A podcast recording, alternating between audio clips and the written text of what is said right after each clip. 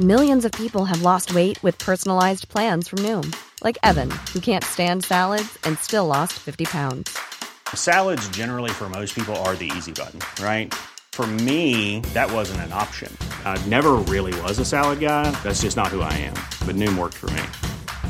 Get your personalized plan today at Noom.com. Real Noom user compensated to provide their story. In four weeks, the typical Noom user can expect to lose one to two pounds per week. Individual results may vary. Heraldo Podcast, un lugar para tus oídos. Noticias del Heraldo de México.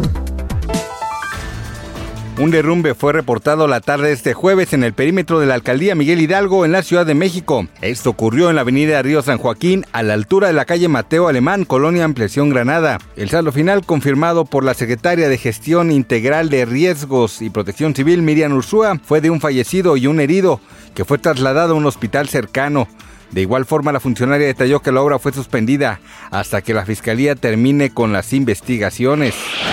Este jueves es el tercer día de la selección de miembros para el juicio contra el mexicano Genaro García Luna, quien fungió como secretario de Seguridad Pública durante el sexenio de Felipe Calderón. Medios locales en Nueva York informan que el jurado para el juicio de García Luna está listo. Serán siete mujeres y cinco hombres quienes tendrán en sus manos el futuro legal del exsecretario. El expresidente ruso Dmitry Medvedev afirmó este jueves que la derrota de una potencia nuclear en una guerra convencional puede desencadenar una guerra nuclear, en referencia a la campaña militar de Rusia en Ucrania. Alec Baldwin será acusado de homicidio involuntario por disparar en el rodaje de la película Ross, donde murió la directora de fotografía Alina Hutchins. La Fiscalía del Estado de Nuevo México presentó este jueves dos cargos de homicidio involuntario contra el actor por la muerte de la directora de fotografía, que falleció de un disparo durante el rodaje de la película en octubre de 2021. Gracias por escucharnos, les informó José Alberto García.